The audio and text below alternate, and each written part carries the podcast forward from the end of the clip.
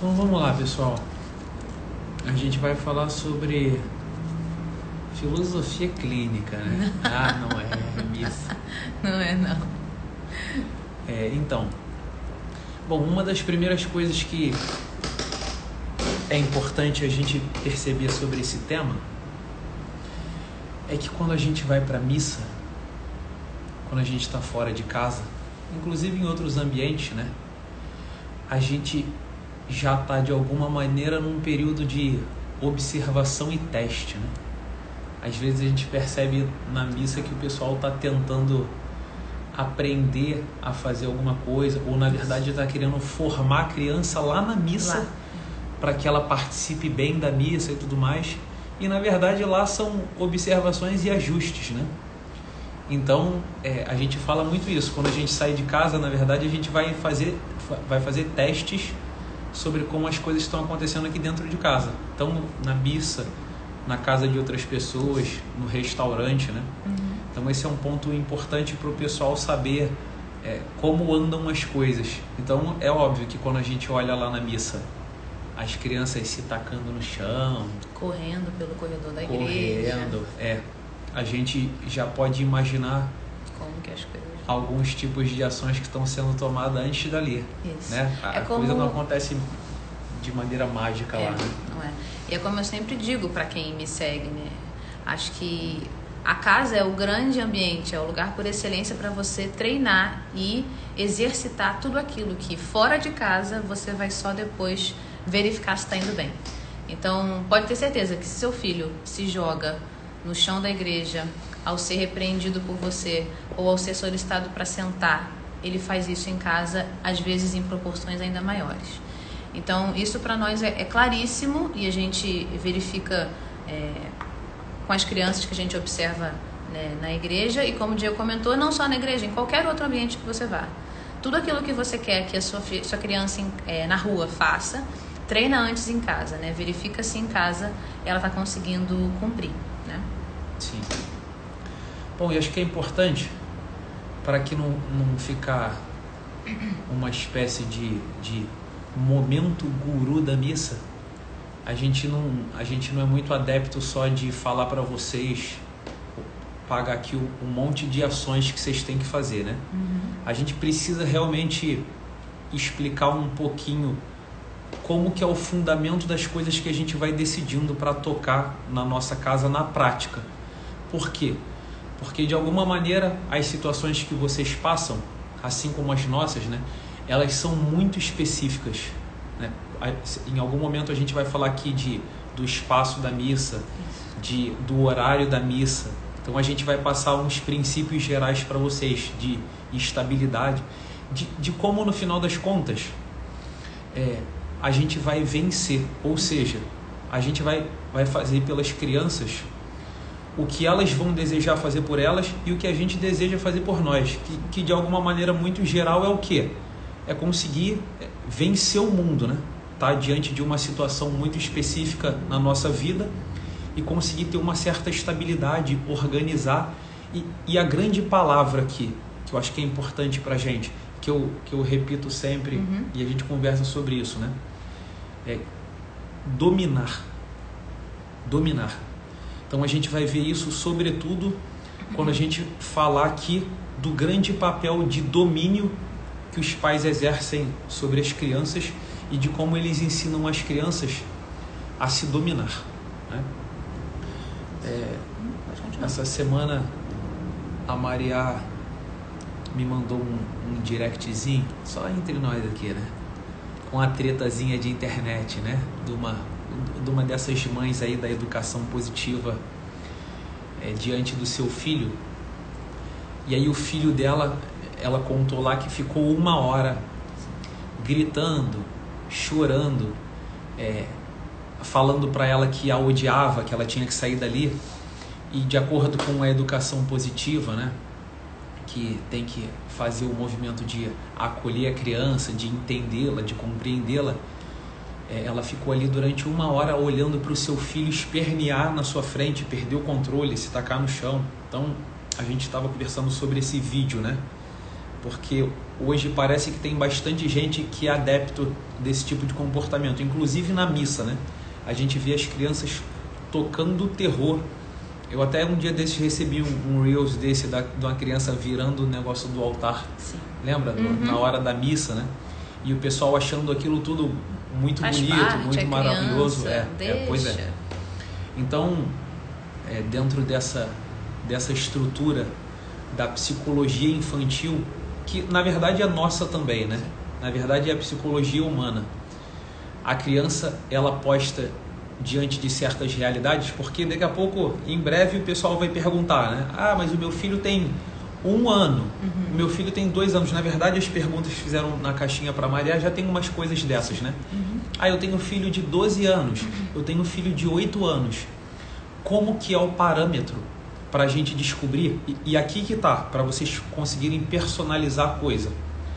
Como é que a gente se estrutura diante da realidade do nosso filho? A gente, por exemplo, tem cinco filhos, né? Praticamente vai pegando é, toda a faixa etária aqui da, da primeira infância, já entrando é, para continuidade. Como é que a gente pensa em es- estruturar certos tipos de comportamento para preparar as crianças para os vários ambientes, para um ambiente de domínio, de estabilidade diante da vida, mas aqui especificamente para a missa, né?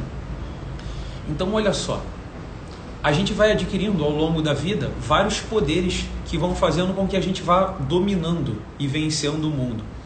As crianças, o primeiro poder que uma criança tem para fazê-la sobreviver às dificuldades dela, ao desespero, que ainda não são nada intelectuais, né?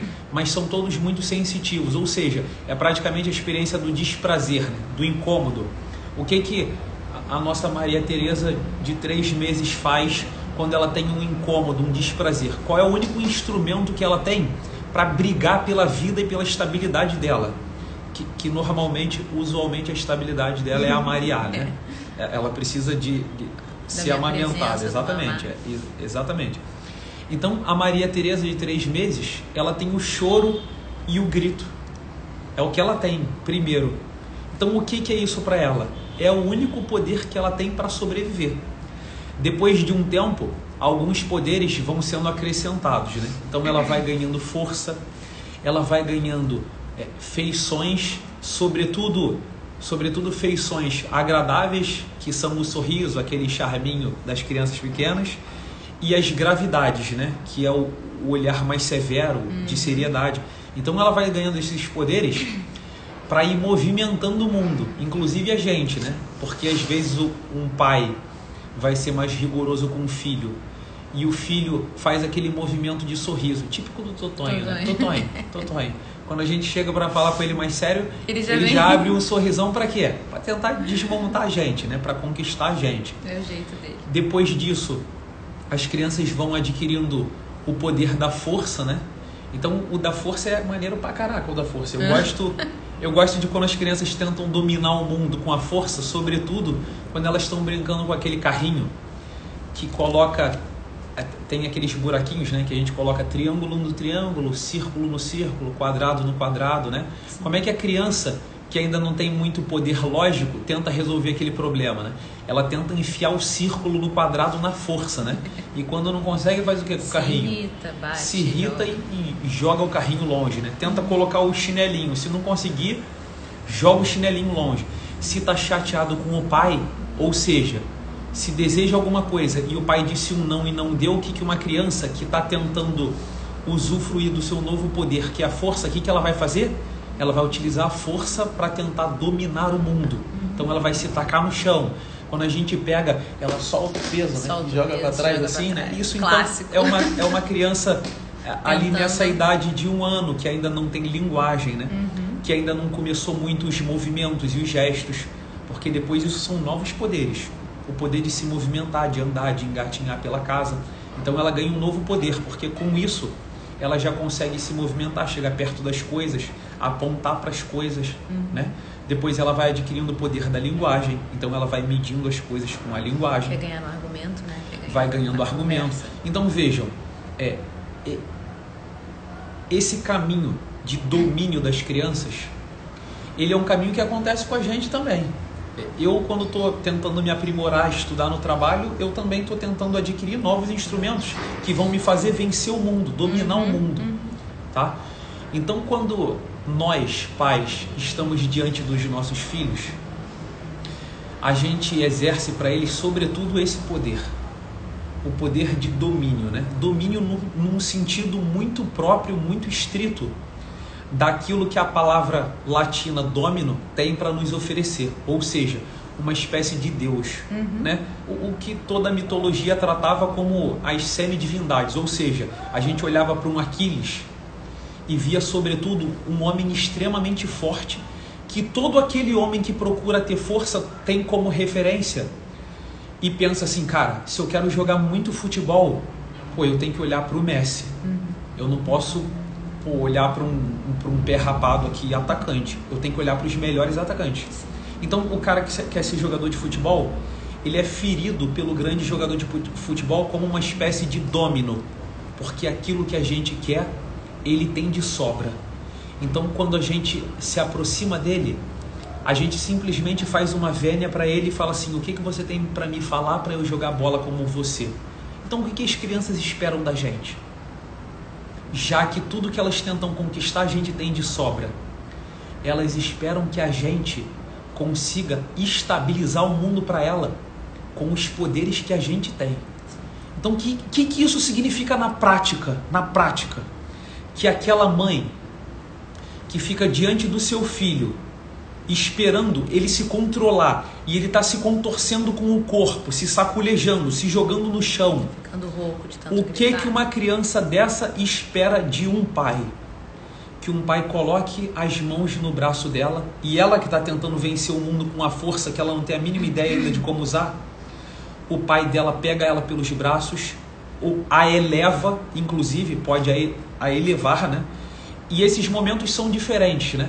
Um momento de descer para olhar nos olhos da criança tem que ser para um objetivo específico, um objetivo muito mais de empatia, de acolhimento, o que tem momentos corretos para isso, e um momento em que a gente vai exercer o domínio para elas, para elas se sentirem sob, sob as asas de um Deus, de um pai, efetivamente, de um pai bondoso. Então eu vou pegar essa criança descontrolada no colo vou mostrar para ela que eu tenho aquilo que ela está usando de uma maneira muito grandiosa e muito maior do que ela e que eu sei usá-la para deixá-la tranquila. O que é o que aquela mãe deveria ter feito diante de um menino que ficou uma hora descontrolado. Né? Então você vê, quando. É, na verdade, eu só me lembro da gente ter feito isso no José Pedro, que Sim. era o primeiro. Ah, não, na Maria Rita Maria também, Rita né? Era que era muito forte, né? É, a gente, algumas vezes que ela tentou se descontrolar, bem novinha, né? Bem novinha mesmo, bem novinha, um ano e um pouquinho, né? Uhum. Uma, ainda não, não pode fazer os combinados com a linguagem, que é quando a coisa muda, né? Uhum. Então, é, eu, sobretudo na missa, várias vezes fiz isso com ela, né? Quando ela estava ficando cansada e, e querendo se descontrolar, uhum. ela ficava firme no meu colo e eu a controlava com rigidez física, com, com gravidade no olhar com feição grave, entende? Porque aquele momento era um, momento que ela precisava da minha segurança. Ela precisava entender que aquilo que ela está tentando dominar o mundo, ela está no colo daquele que, que tem muito mais domínio que ela e que pode dar segurança e estabilidade para ela. Vocês entendem como isso é muito diferente do que, ah, não, é, eu vou tentar ajudá-la a se controlar, você vai fazer Vou o que? Ela tá para que ela pois é, é domine isso, a si mesma. Isso é uma doideira sem fim, né? Depois o pessoal deve procurar esse vídeo. O triste é ouvir a criança falando assim para a mãe dela: Eu te odeio, some daqui, é. sai da minha frente. E, e a mãe achando que, na verdade, ela está respeitando, respeitando o momento da criança. Falo, cara, a criança precisa da ajuda de, de um pai e de uma mãe para estabilizar o mundo para ela. Tá? O que que isso tudo tem a ver com, com a missa, né? Porque quando você para para pensar nessa estabilização que você pode gerar, né? Esse momento estável que você pode gerar para seu filho, isso tem tudo a ver com obediência e autoridade, né? Se você for parar para pensar, é, a palavra autoridade, ela tem uma raiz, né? Que vem da palavra autor. E se você for buscar ainda mais a compreensão disso, o autor supremo de tudo é Deus. E ele, ao nos dar um filho, nos deu uma parte dessa criação, ou seja, nós somos co-criadores dos nossos filhos. E temos então o direito sobre eles, temos também o dever, porque pensa só, um autor de uma grande obra, os grandes autores, né, um Michelangelo, um Rafaelo, eles nunca, eles raramente deixavam as suas obras para trás, ou seja, eles iam até o fim é, no intuito de deixá-las mais perfeitas então, os pais também, por serem co-criadores dos filhos, têm esse direito sobre eles, né, como autoridade, e tem também o dever, ou seja, tem a obrigação de lutar por eles até o fim. E lutar como, né? Exercendo o seu poder de autoridade e fazendo com que, através do seu exemplo, através de, de ser também aquele que inspira o filho, é, fazer com que esse filho lhe obedeça. Porque você imagina, se uma criança não te obedece em nenhuma situação, na missa vai ser mais uma na qual ele vai te ignorar. E todas as ordens que você for dando vão ser deixadas de lado. Né?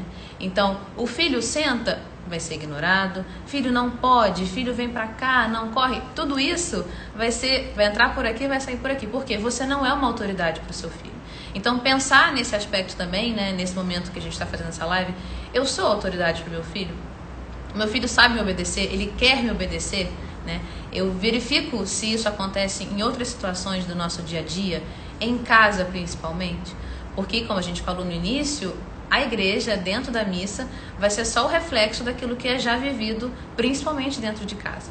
Então, é, nós lutamos bastante para exercer essa autoridade com os nossos filhos, todos os dias, diariamente. Eu recebi hoje na caixinha pergunta se eu, eu aparto muitas brigas ou eu sou eu medio muitos conflitos. Gente, a toda hora, né?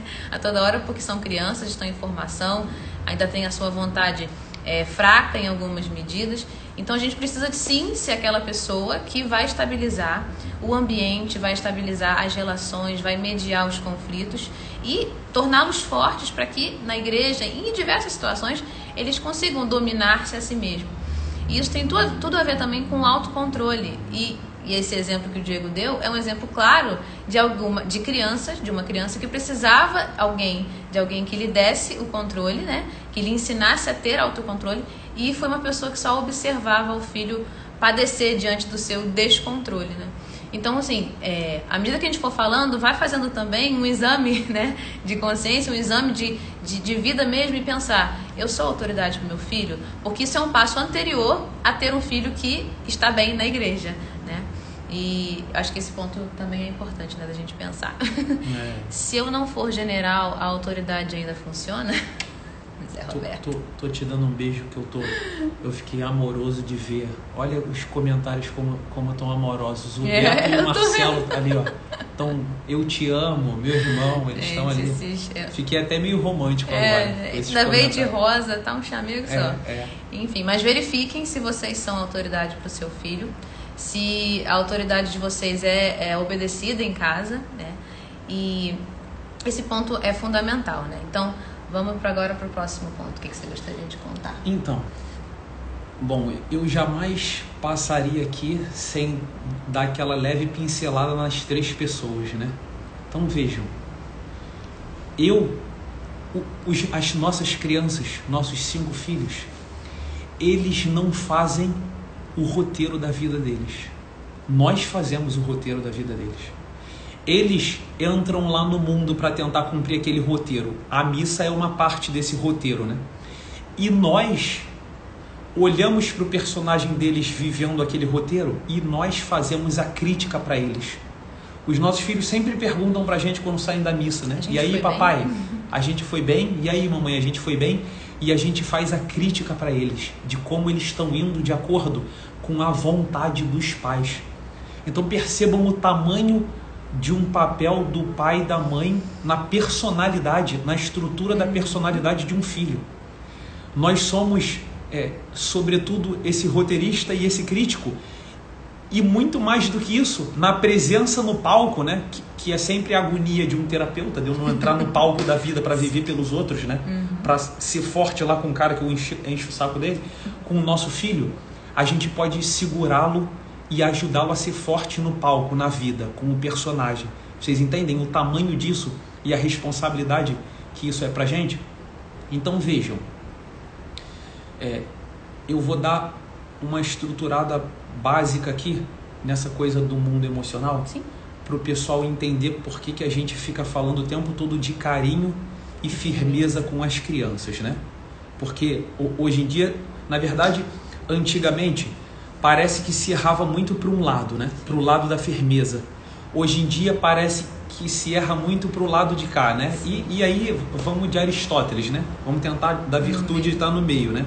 Então vejam, olha só, o que, que é o mundo, esse mundo do movimento das crianças, o mundo emocional? Ou seja, aparece uma presença, a bola do bem ali no meio da personalidade das três pessoas, a criança vai se movimentar em relação a uma realidade, em relação aos pais, em relação à missa.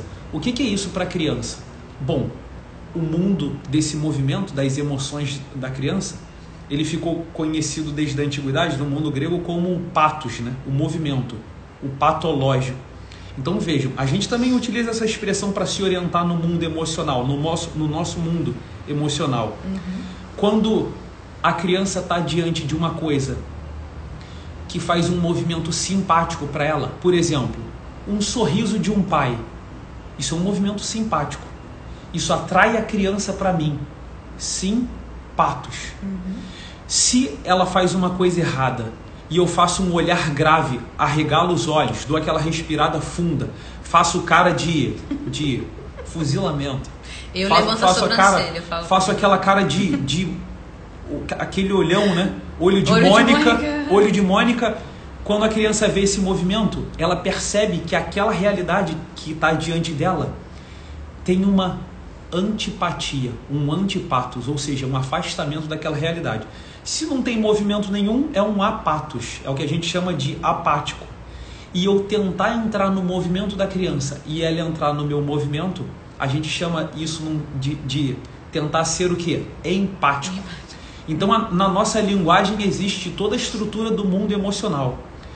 Hoje, o que, que acontece muito? E isso é tiro e queda. A gente conversou isso durante várias etapas da nossa vida. olha, se a criança fez uma coisa que a gente não considera sadia para que ela amadureça, para que ela cresça, todos os nossos movimentos precisam ser antipáticos. O que, que isso significa na prática? Se seu filho fez uma gracinha na mesa, que você, que, que você vai se sentir envergonhado se ele repetir na missa, na mesa da sua casa, não fica dando risinho para o seu filho quando ele fizer isso. Quando ele fizer isso, você faz um olhar grave e fala para ele: Filho, isso está errado. Isso vai te fazer mal. Isso vai te deixar fraco. Movimentos antipáticos, ou seja, firmeza e movimento antipático para aquilo que vocês veem que vai fazer mal para o filho de vocês, que vai destruí-lo, que vai torná-lo fraco e movimento simpático para aquilo que vai fazê-los forte, para os amores duráveis, para aquilo que é virtuoso. Uhum. Esse tem que ser o balizamento que eles percebem na vida, porque nós nós também somos movimentados assim, uhum. né? Hoje mesmo eu estava falando isso com um amigo, né? Ele falou, cara, por que que, pô, às vezes eu fico incomodado com o pessoal é, religioso, evangélico, que fica ali falando que os pecadores vão tudo pro inferno, não sei o que lá e tal. Falei, cara, porque nós somos atraídos sobretudo por sorriso, né? Uhum. Sobretudo por sorriso, não é verdade? É por isso que pô, a gente se esforça pra caraca pra tentar ajudar aqui, tem meia dúzia de seguidores aqui na live, mas bota num site de gaiatice ou um, um, um, um stand-up um comedy aí. É. Uhum. O, o que, que vai acontecer aqui? Vai ter gente pra caramba lá. Por quê? Porque nós somos balizados a ser simpático para o mundo da alegria, do sorriso. Uhum. Então a gente tem que saber esse tipo de estrutura para os nossos filhos. Então a gente vê na missa a criança descontrolada e aí os pais, sem saber muito o que fazer, Sim. vão fazendo o que por elas? Movimento simpático.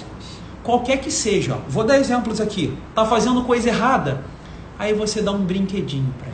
Tá fazendo coisa errada, aí você dá comidinha um para ele. Tá fazendo coisa errada, aí você fica, ai meu filhinho, vem cá mamãe e tudo mais. Ou seja, poxa, isso que eu estou tá fazendo deve, deve ser bom. Deve ser muito bom isso que eu estou fazendo, né? Porque eu estou sendo recompensado por isso. Uhum. Então o pessoal tinha perguntado aí: ah, o que que faz se meu filho começar a chorar? E isso, isso aconteceu. Isso aconteceu. Eu, eu não posso levantar para ir lá pegar, senão o pessoal vai ver que eu estou de short, que eu estou à vontade aqui. O- Não, se bem. o pessoal. Eu acho que eu lembro. Se o pessoal, eu tô, eu tô de calça aqui, tô todo serião, entendeu? O sapato com a meia bonitona, Claro. social e tal. Então vocês veem, se isso acontecer, pessoal, se a gente, se a gente não souber utilizar todos os nossos movimentos antipáticos para aquilo que é antipático, então você vê, na prática, isso acontecia com a gente, né? O que, que o pessoal perguntou aí? Ah, é, e se o meu filho se jogar no chão na missa ou fizer alguma coisa? A primeira coisa, então isso aqui para qualquer liderança, para qualquer empreendedorismo, para qualquer pessoa que trabalha com subordinados. Toda vez que a gente vai chamar a atenção de filho, a gente precisa retirá-lo do público para que ele não fique para que ele não fique primeiro de tudo envergonhado, para que ele não seja humilhado ali e para que ele perceba que você não quer humilhá-lo, pelo contrário, ele está descontrolado, você tirá-lo dali.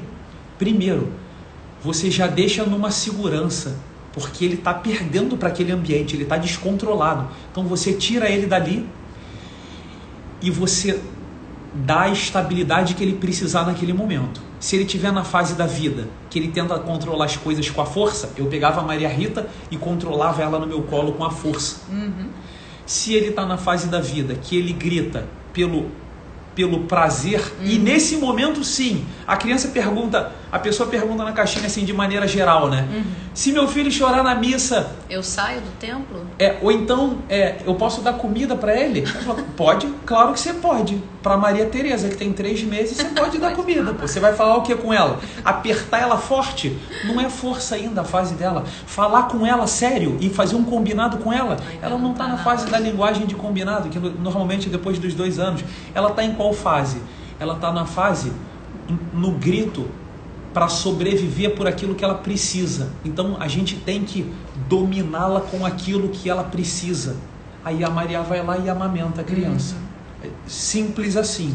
Se ela está numa outra fase, normalmente ela fica no colo de quem? Nessa fase da força? Sempre Do fica pai. no colo do pai. Sempre Pai, fica no colo do a pai. isso? Falou, cara, o meu filho está descontrolado na missa. Falou, ok, eu saio da missa, vou pro corredor e passo a vida inteira ali no corredor. A missa missa inteira. porque parece que é uma vida. Parece né? que é uma vida, né? Eu lembro, eu lembro até do Coroinha que fala, o padre falou assim, Ah. ah, porque o céu vai ser uma grande missa, né? O Coroinha falou, pô, ferrou, não quero ir pro céu não, que eu vou ficar trabalhando full no céu, mas não é a vida É toda não, só no verdade, espaço da é. missa.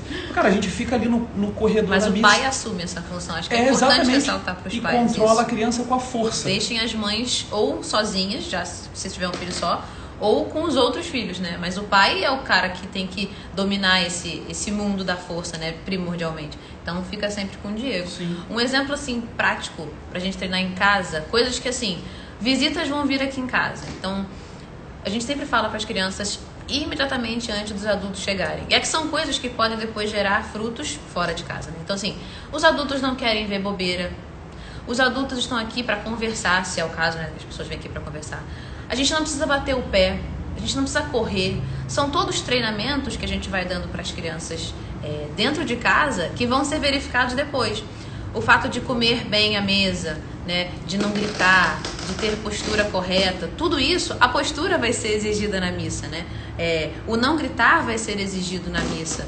Então, todos esses aspectos exercitados dentro de casa vão ser verificados depois num ambiente que primordialmente se preza pelo silêncio, pelo pela postura correta, né, que a gente tem que depois ensinar, a gente vai falar sobre isso também. Mas tudo isso, mais uma vez, quando você exercita dentro de casa, podem ter certeza que na missa vai ser muito mais fácil de, de, de viver. Uma pergunta na caixinha que a gente pode inserir aqui agora é como ensinar as crianças a fazerem silêncio. Primeiro, né, a gente pode dizer para vocês que a postura dos pais vai ser a primeira escola para a criança. Então, como eles veem você, como eles veem a sua postura, do seu esposo, né? Vai ser é, o espelho para eles. Em seguida, vão vir as direções, vão, vão vir os comandos dirigidos, né? Você vai explicar para a criança. Então, na igreja, né? É, eu gosto de usar as palavras corretas para cada coisa, tá? Eu não gosto de falar na casa de papai do céu. Não, na igreja, na missa, né? não, sub, não, não subestime a inteligência dos seus filhos, não. Falem as coisas como tem que ser ditas. Né? Na missa, aqui nesse lugar, a gente não fala alto. Aqui a gente faz silêncio. Então, assim, dizer como o Diego comentava, né, com a firmeza que se espera e dando a gravidade da situação.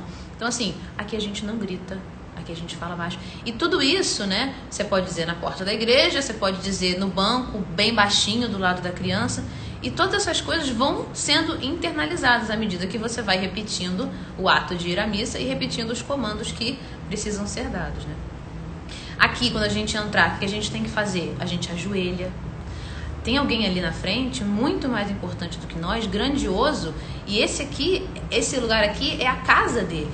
Então nós precisamos ter o respeito devido. Então a gente ajoelha, ensina a genuflexão da forma correta, ou seja, o joelho direito vai atrás. Né? Ensina a se fazer a vênia diante do altar ou ao passar pela nave central da igreja. Por quê? É um altar, né? O rei está ali. O que a gente faz diante de um rei? A gente tem uma postura, né? A gente faz uma reverência para aquele que está ali. Então, tudo isso, todos esses pormenores, vão formando a criança e vai deixando de fazer com que aquele lugar seja um lugar no qual ela não sabe o que acontece, ela não entende nada do que está acontecendo ali, ela não sabe como ela tem que se portar.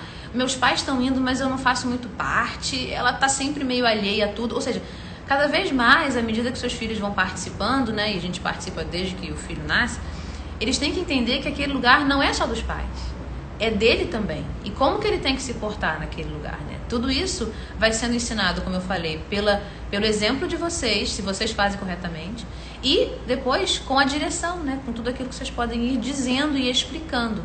Então, eu é, eu faço isso assim, até hoje. Então, eu digo: olha, agora é o salmo.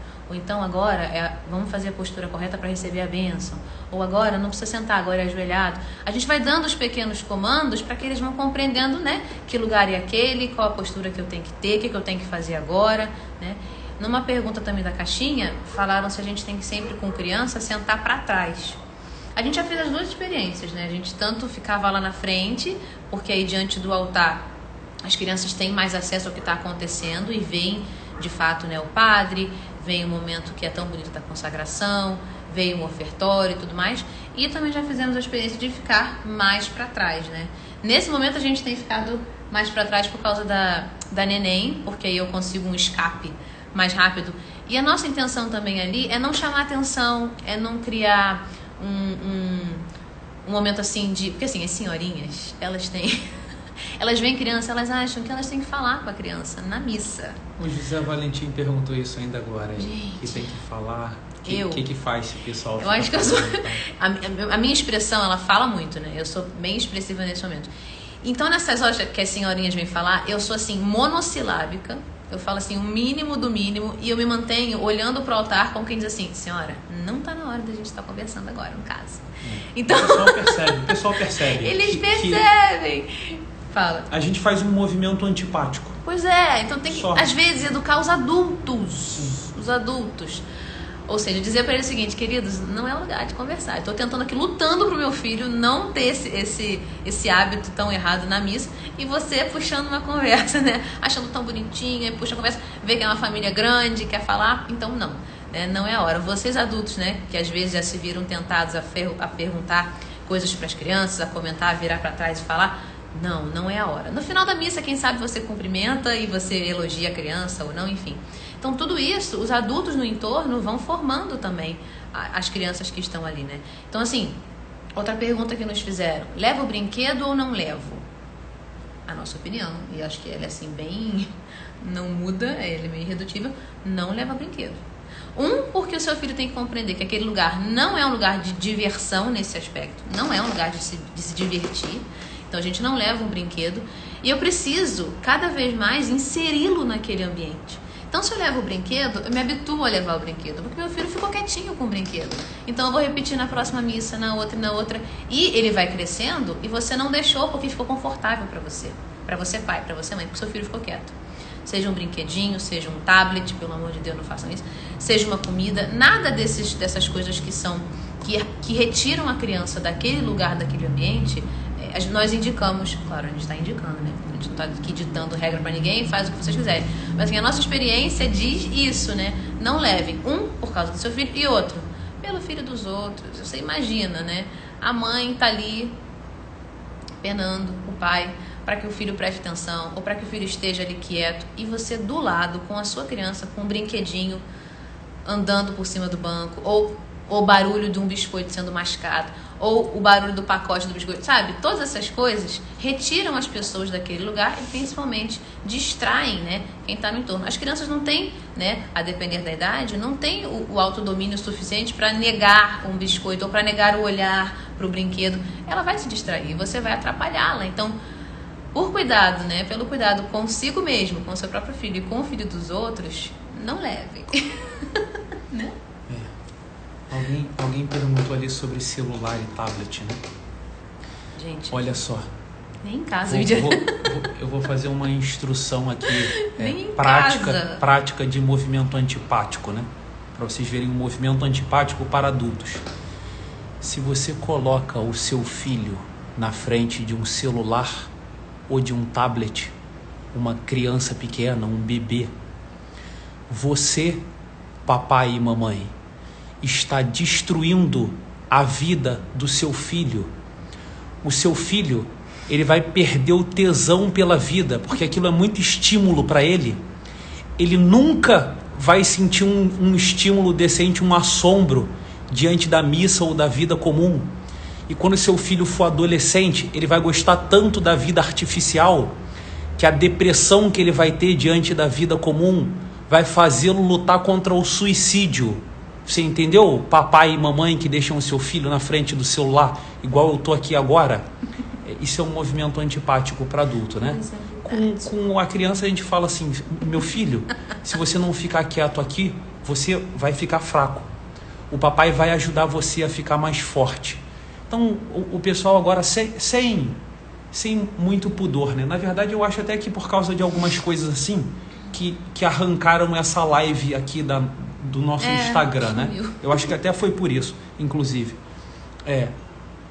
E eu já vou até dar uma pincelada aqui, até por causa da hora pra gente daqui a pouco não acabar sem falar disso, né? O que é castigo? Porque parece que essa palavra assusta, né? Pa- te- Tem gente aí que deve ter ficado até arrepiada com essa palavra. Castigo. O que que é castigo? Castigo é, é simplesmente, simplesmente um movimento antipático por aquilo que destrói a gente e um movimento simpático por aquilo que a gente faz forte, para aquilo que nos faz forte e o nosso filho. Então, vou, dar um exemplo para vocês. O meu filho fez coisa errada na mesa. Falei, olha, se ele fizer coisa errada assim, se ele fizer as, um- umas bobeiras que ele faz na mesa como adulto, falou, é óbvio que as pessoas não vão querer ficar perto dele, vão achá-lo um idiota, um bobão. Então aqui a gente faz um movimento muito próprio desse tipo de comportamento. Se ele repetir, e a gente sempre faz isso, né? A gente faz o combinado, avisa a primeira vez e fala: filho, é, seja forte para você continuar na mesa com a gente. Luta por isso, para você ficar forte. Se ele fraquejar de novo depois do combinado, a gente tira ele da mesa. Eu deixo ele em pé sozinho aqui num canto, sozinho no nosso visual, né? Porque isso é muito importante, sozinho no nosso visual. E ele fica ali Por alguns minutos. no, no castigo, porque isso é castigo, é, é castigo, pô, é movimento antipático, é. Ele fica ali no castigo e a gente nunca fica de mal com o nosso filho ou fazendo birrinha com o nosso filho, porque a, a nossa formação com eles não tem que ser autorreferente. Não é porque o, o tá papai não gostou, a mamãe não gostou, o papai vai ficar feliz, a mãe vai... Eu não tô nem aí pro, pro papai e pra mamãe, eu não quero que meu filho tenha referência depois na adolescência, se um amiguinho gostou, se o cara gostou, ele falou o que é certo, é certo, independente se o papai gostar ou não, independente da mamãe gostar ou não. Filho, se você fizer isso, você vai ficar fraco, você vai sofrer, você não vai conseguir ajudar as pessoas. A gente fala com eles assim. Do jeito que eu estou falando para vocês, quando ele está fazendo coisa errada ou está fraquejando. Então eu coloco ele lá e falo assim para ele: Filho, o papai vai deixar aqui você e já ficou mais de uma hora em pé parado no mesmo lugar. Ele tem sete anos. Sete anos, já ficou parado mais de uma hora quando fez coisa grave. Quando respondeu mal a Maria. Ficou parado no mesmo lugar mais de uma hora lá.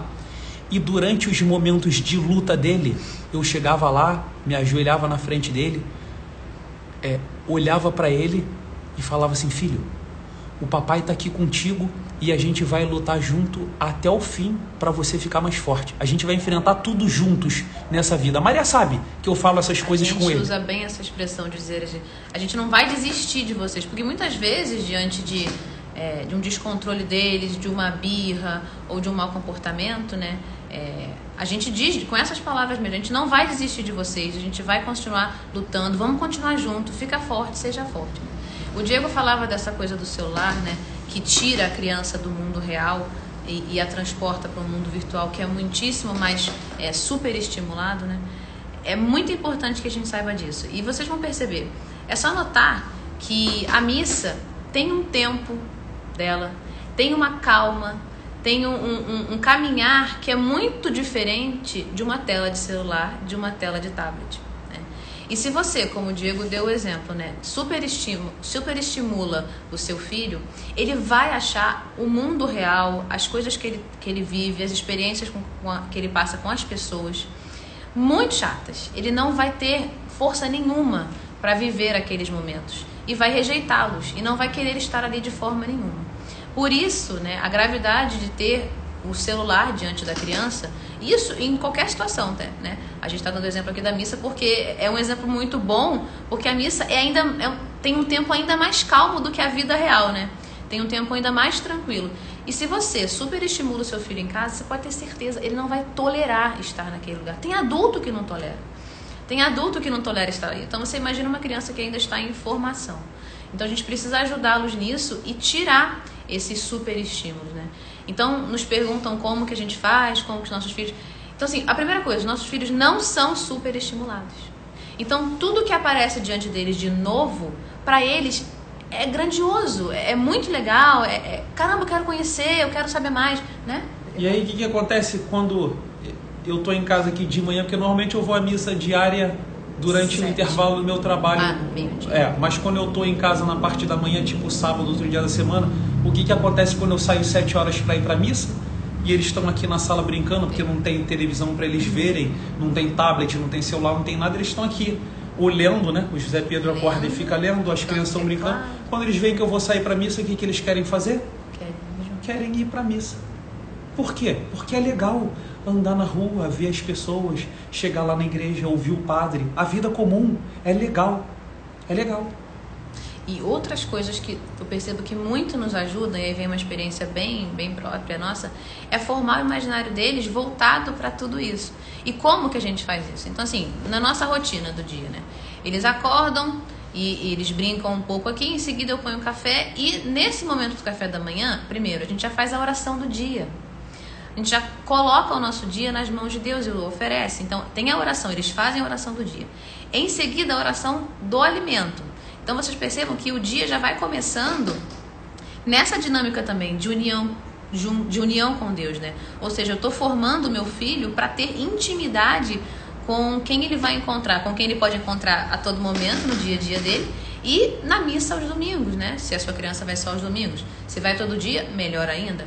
Em seguida, a gente faz a liturgia do dia, ou seja, eles ouvem todos os dias a primeira leitura, o salmo e o evangelho. Nas solenidades, ouvem a primeira leitura, a segunda leitura, o salmo o evangelho. Ou seja, eles estão sempre ligados com o vocabulário do, da missa. Eles conhecem os nomes das coisas, eles sabem os nomes dos santos. Tem um livro que a gente trouxe aqui para mostrar, que é um livro assim sensacional que se chama O Tesouro da Tradição. Posso mostrar agora? Pode, pode. o Tesouro da Tradição, que justamente fala da missa, o passo a passo da missa. E mais do que isso, o que torna para as crianças né, uma coisa encantadora, é, fala dos paramentos do padre, fala dos objetos utilizados, dos tempos litúrgicos, ou seja, eles sabem que a cor quando muda, né, do paramento do padre ou da toalha da do altar ou do ambão, é porque o tempo da igreja mudou também. Então tudo isso vai formando o imaginário deles, das crianças, né, para esse aspecto da missa, para esse aspecto da religião. Porque eu até respondi já sobre isso. A gente não pode ter duas vidas. Eu, a nossa família é uma quando vai à missa aos domingos e ao longo da semana é outra. Esquece de tudo, esquece de Deus. Para que pensar nisso? Nem sei como fazer, nem sei como me relacionar. Uma outra coisa né, que a gente faz, ler a vida dos santos para eles. Porque são pessoas de fato que viveram nesse mundo, né? Souberam viver as nossas dores, as nossas alegrias e viveram de forma heróica. Então eles podem ser inspiração para os nossos filhos.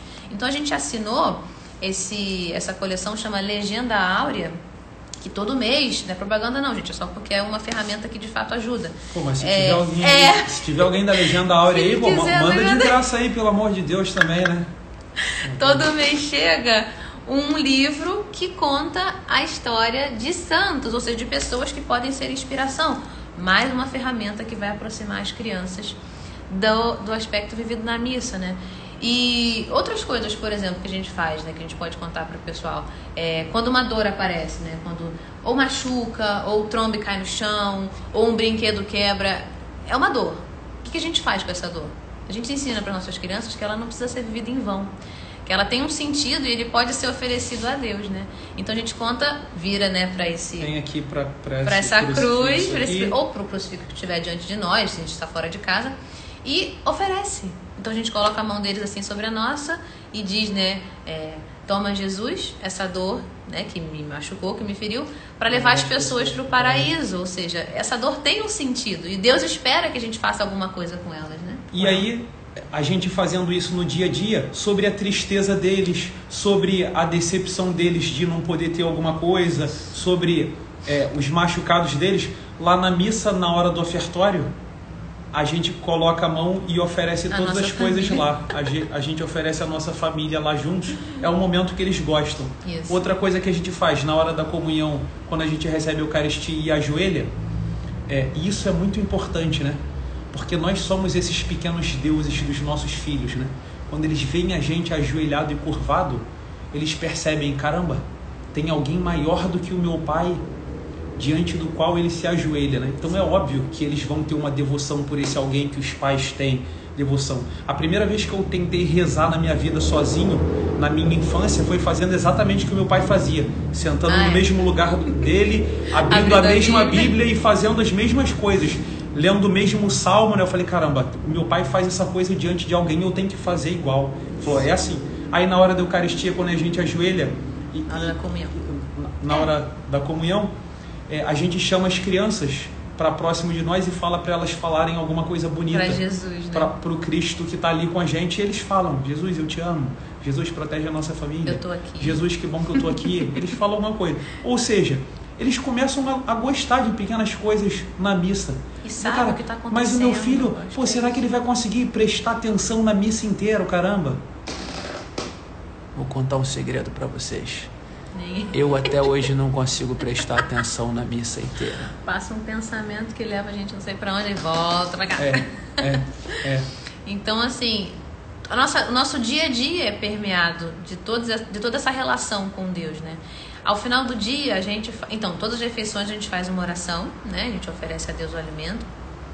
Ao final do dia, a gente faz uma oração, que até minha mãe brincou que numa noite que ela precisou ficar aqui com eles, ela disse assim: é, botei as crianças na cama, a gente bebeu água, botamos na cama, fizemos aquela oração gigante que essas crianças fazem. Nem é tão grande, né? Porque assim, ela tem várias partes, né? Então a gente agradece pelo dia, a gente pede desculpa por algo errado que a gente fez, então a gente vai ensinando as crianças a fazerem um exame de consciência, né? Eu peço para que eles pensem, eu não me intrometo, eu não digo nada, né? É, só para pequenininha, né, que eu- a gente tô, a gente tá ensinando agora, ela tem um ano e dez meses, eu vou dizendo, né, vou formando a frase para ela, lembrando de alguma coisa que ela foi mal, foi mal. Mas assim, para tornar para ela também, é, fazer, fazer ela parte né, daquele momento também, né?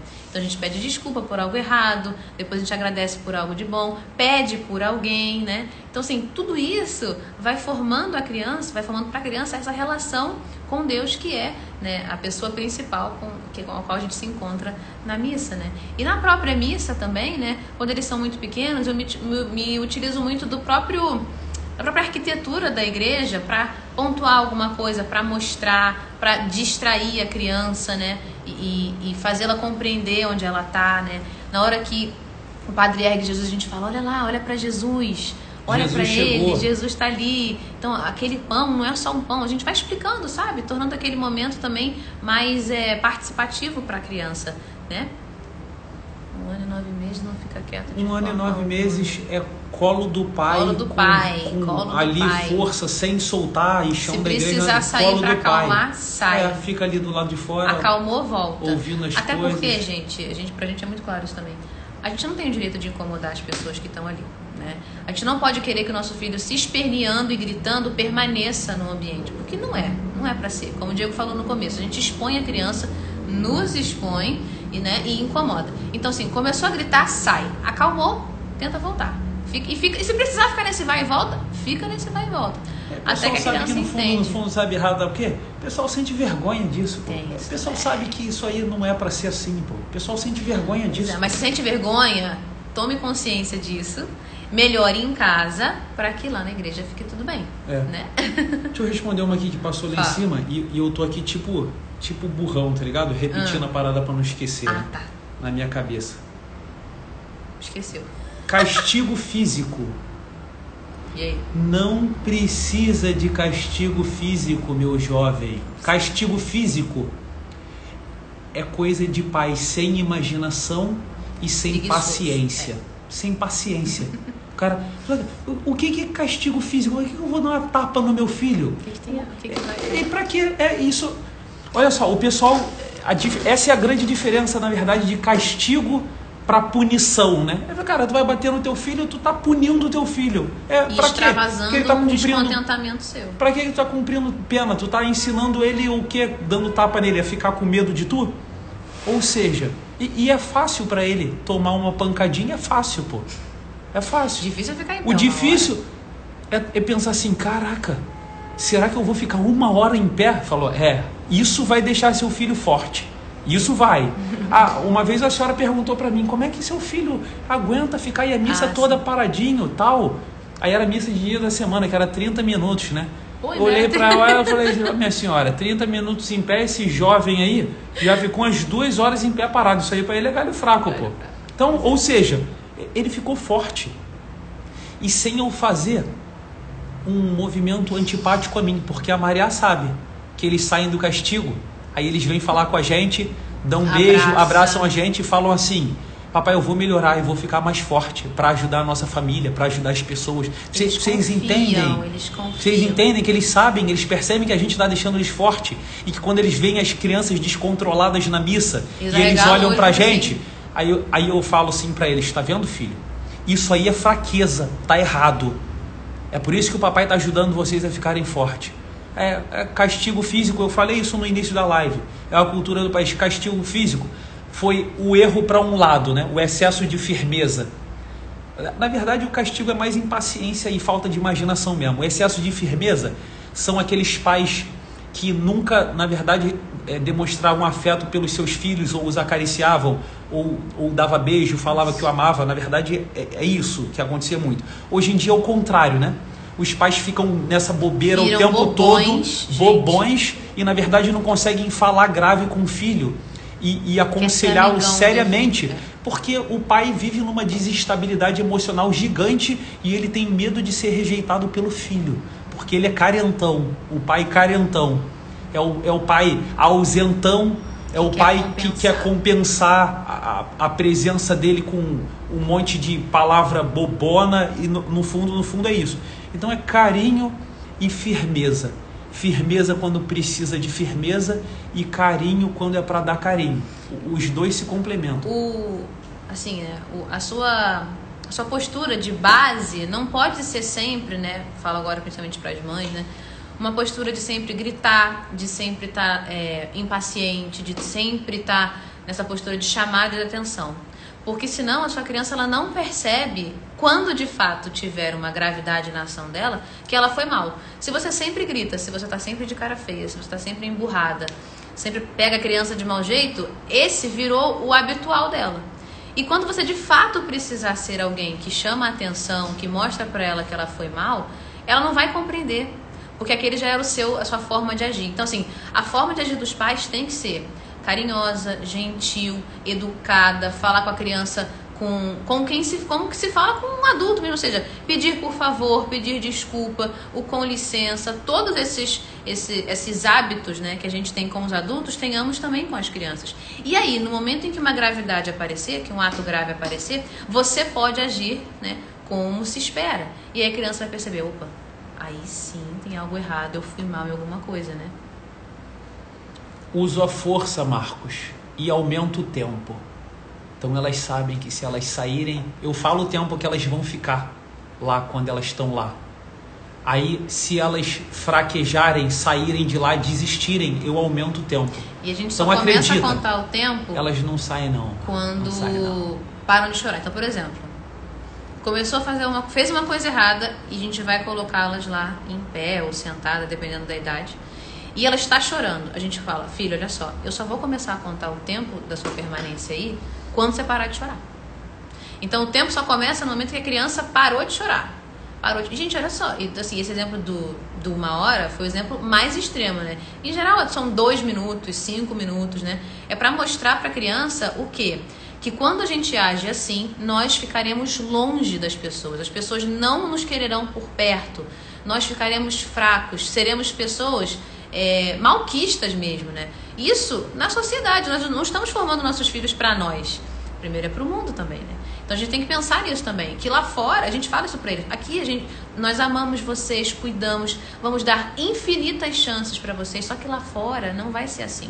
Então se você não for forte aqui, meu filho, lá fora o mundo vai te engolir. Então também nesse aspecto a gente age, né? Isso é importante também.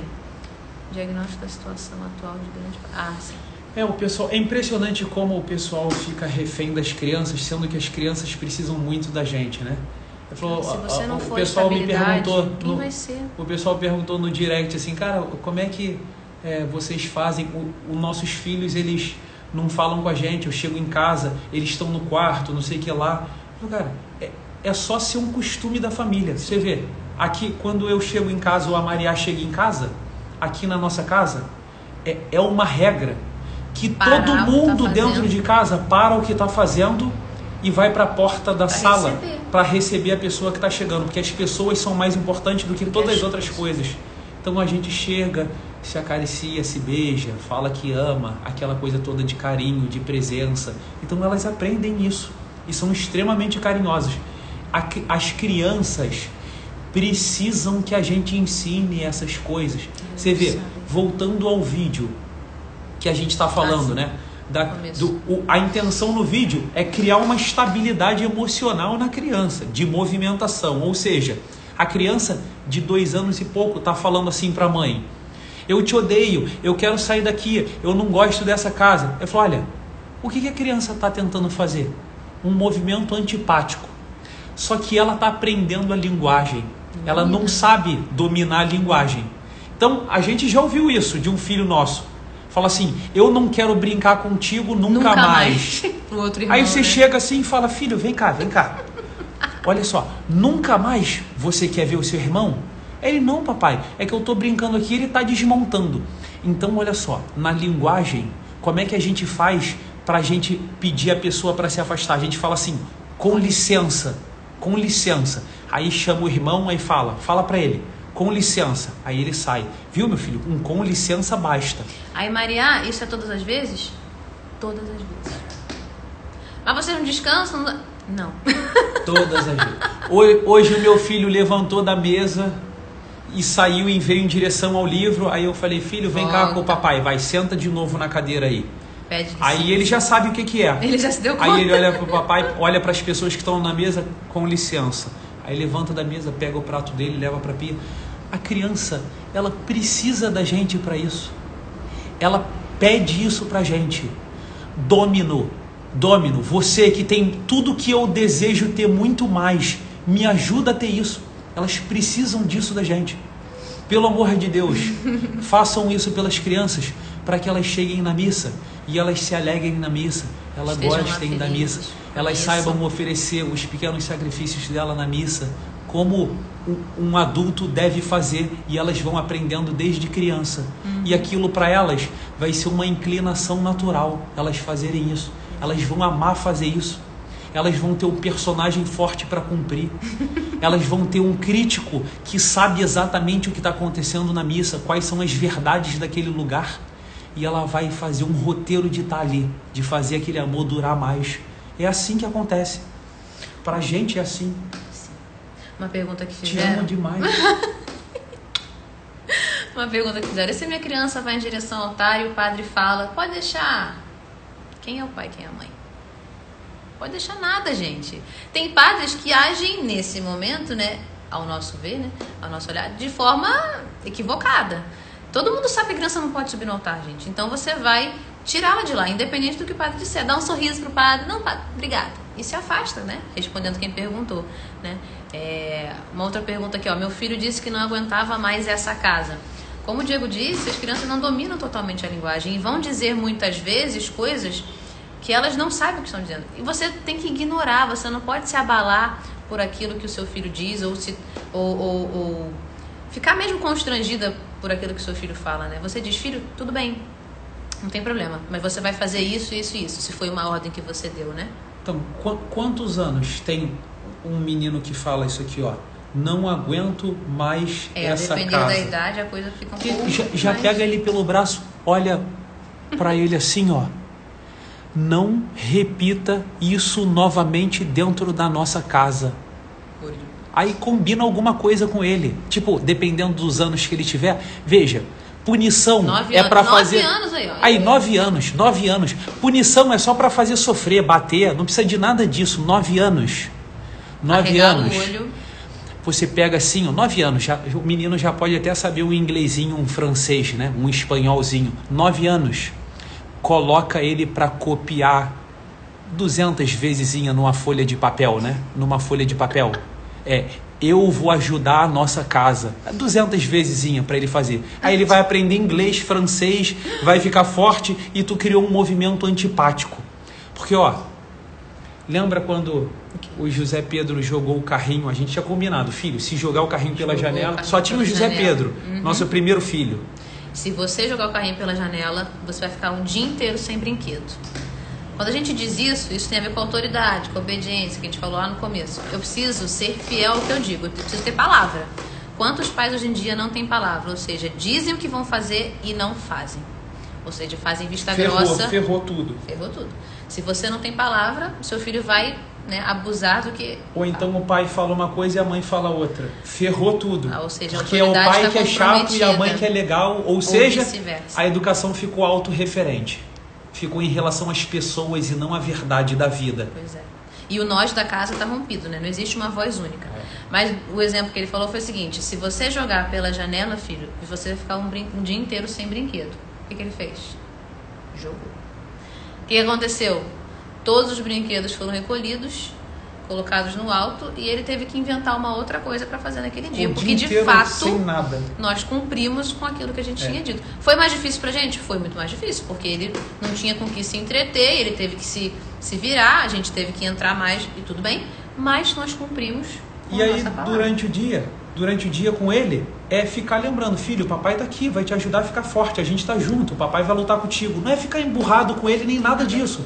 Não é sobre você, não é sobre as suas emoções, é sobre a força dele, sobre Tornar como ele vai forte. enfrentar o mundo.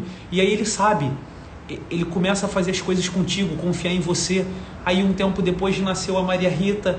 Aí a Maria Rita um dia, era no Tentou, apartamento é. antigo, a segunda filha, quando ela chegou perto da varanda com um carrinho, O o José Pedro falou assim: não faz isso, não faz isso, que você vai sofrer muito, porque você vai ficar um dia inteiro sem brinquedo.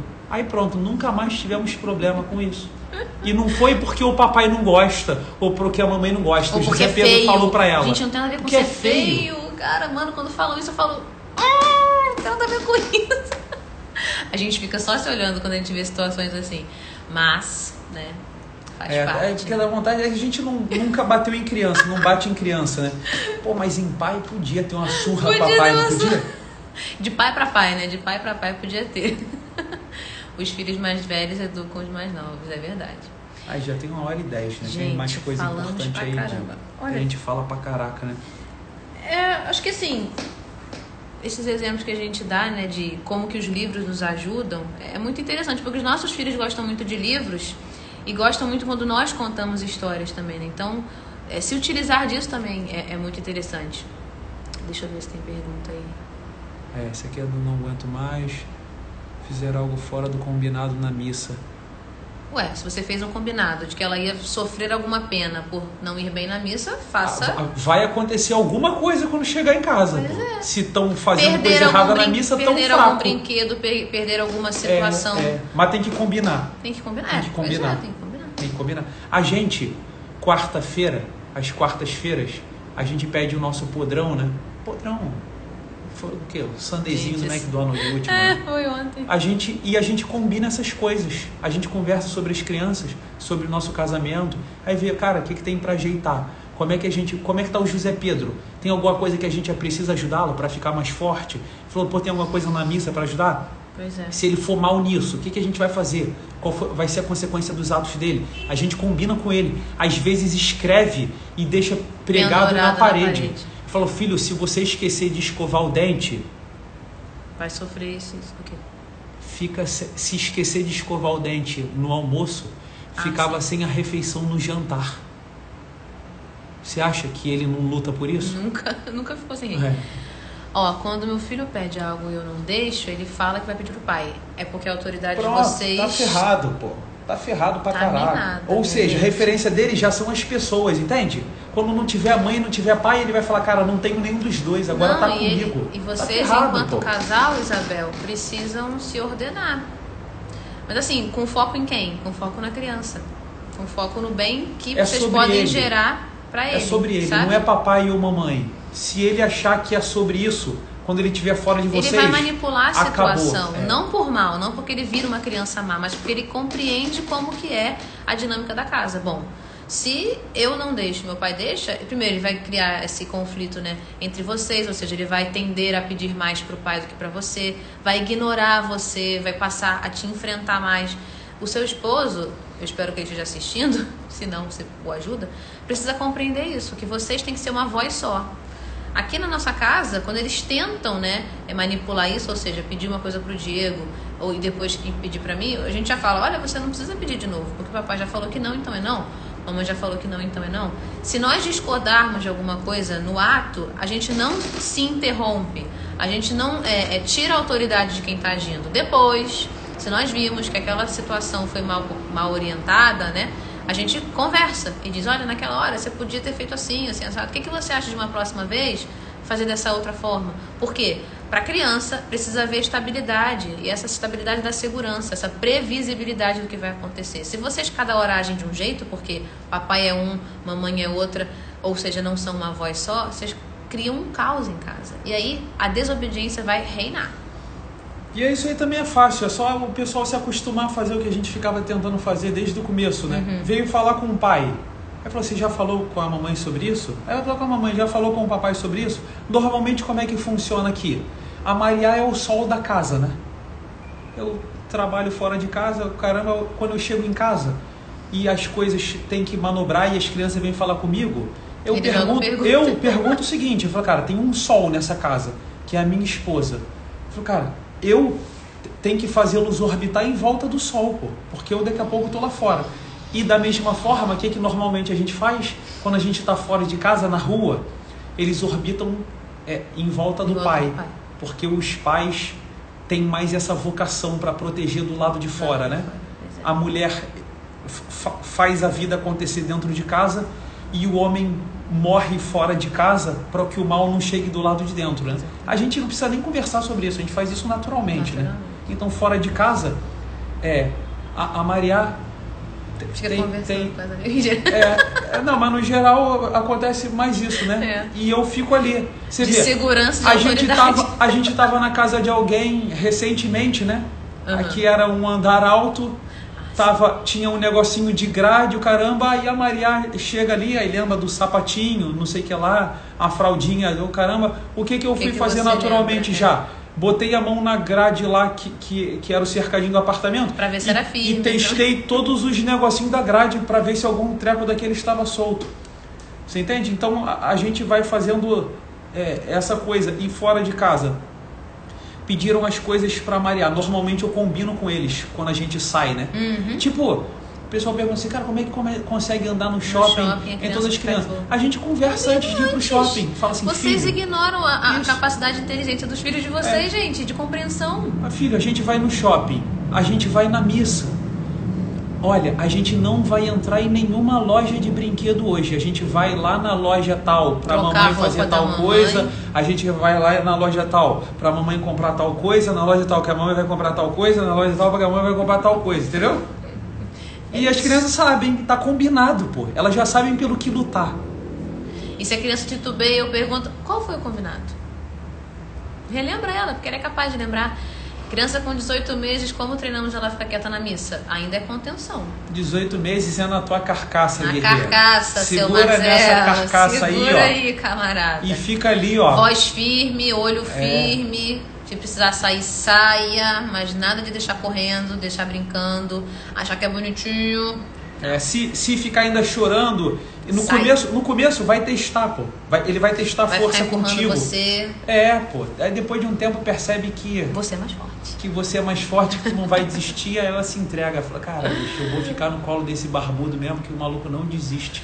A Pronto. voz que dá um celular, vocês precisam falar. Olha só, se é a mãe dele agindo Eu mal, falo. ele fala. Se é minha mãe agindo mal, eu falo. Com todo o carinho, com todo o jeito. Mas deixando claro que, pra vocês, a forma de agir é essa. O filho é de vocês. Vocês entendem como é o melhor, né? E já Então, aconteceu, já né? Dos aconteceu. dois lados. De a gente chegar lá e falar: É, pô, pai, olha só, a gente combinou isso com as crianças. A gente precisa da ajuda de vocês, senão eles não vão entender nada, o que, está acontecendo e tal. Eles Uhum. entendem. Nossos Eles filhos não entendem. pedem celular. Eles não pedem celular. Celular, celular, pessoal. nem- Nem a gente usa celular aqui em casa com a gente. É proibido na mesa da nossa casa usar celular, pô. É proibido, pô. não- Entende? não nem tem aí fala, cara, agora sabe vocês quando não tem nem essa possibilidade? Não existe. vocês querem ficar com o celular sorrindo na frente do celular. Na presença o filho de deles, vocês, é. Que vocês são os semideuses na frente do filho de vocês. Eles estão olhando para vocês para vencer a vida. Eles só olham vocês sorrindo na frente do celular. É óbvio que eles vão ficar fanáticos por celular. Pô. Isso é uma fonte de alegria pro meu Deus, que é meu pai. Vocês têm, que sentar na mesa junto com eles, contar o dia de vocês, contar. falar como é que foi o dia deles. E as Proibido conversas o são celular. tão assim, É. nos surpreendem, é muito interessante. Hoje eu contei pro Diego, né, que a gente estava aqui numa, eles estavam brincando, estava dando mamar. E aí eles estavam brincando de fazer mapas. Os mapas, o José quando ele casqueta com uma coisa, ele fica dias e dias. Né? Ele está na fase do fazer mapa. Ele pega um livro que tem mapa, ele reproduz o mapa e fica lendo sobre aquela história. Num dado momento, ele e a Maria Rita estavam fazendo um mapa sobre o Índia acabou de fugir. Índia, sobre a Índia. E tinha no mapa da Índia o rio deles, né? Que é o rio Ganges. Ganges. Enfim, vou falar errado, não sei.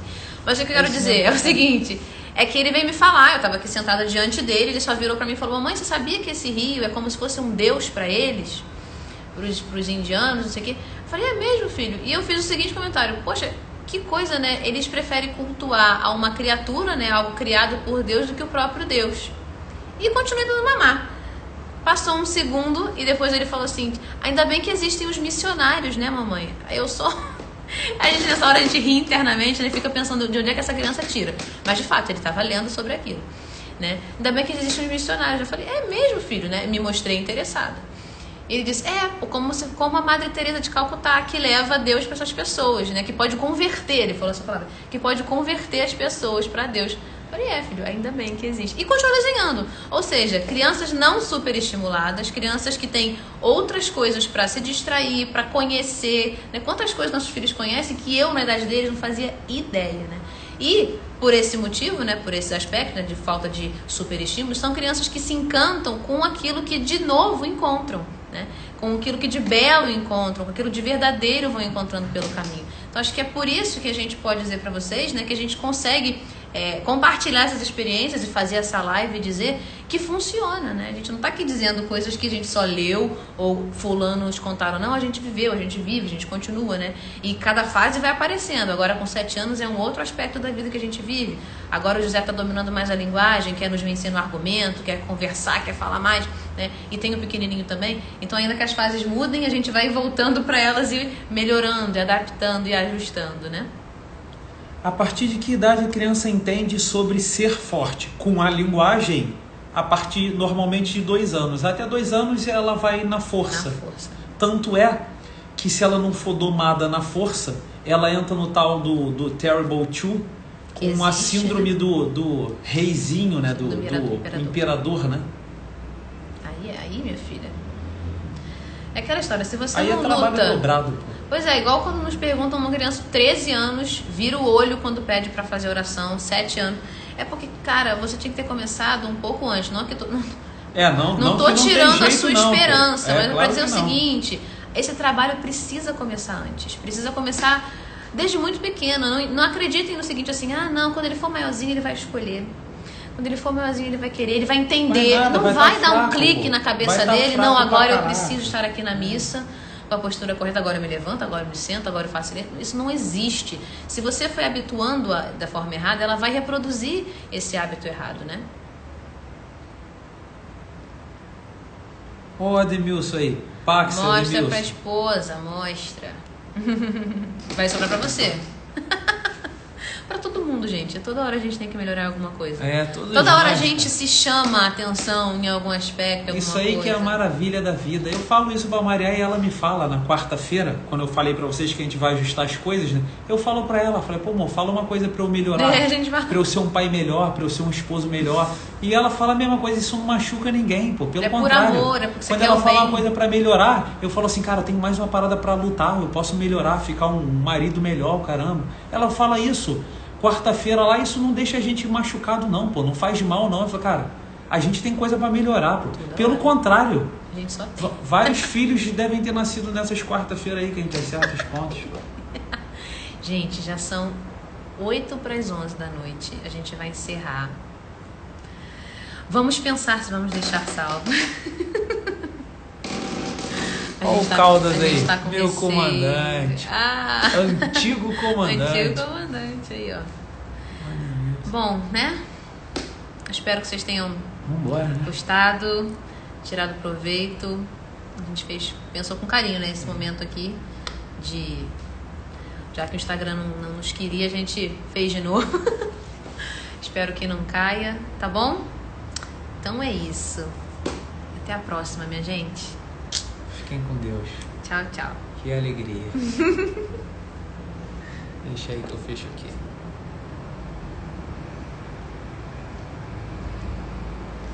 Caraca, eu tô com dor Tô com dor de cabeça. nas costas. Olha só.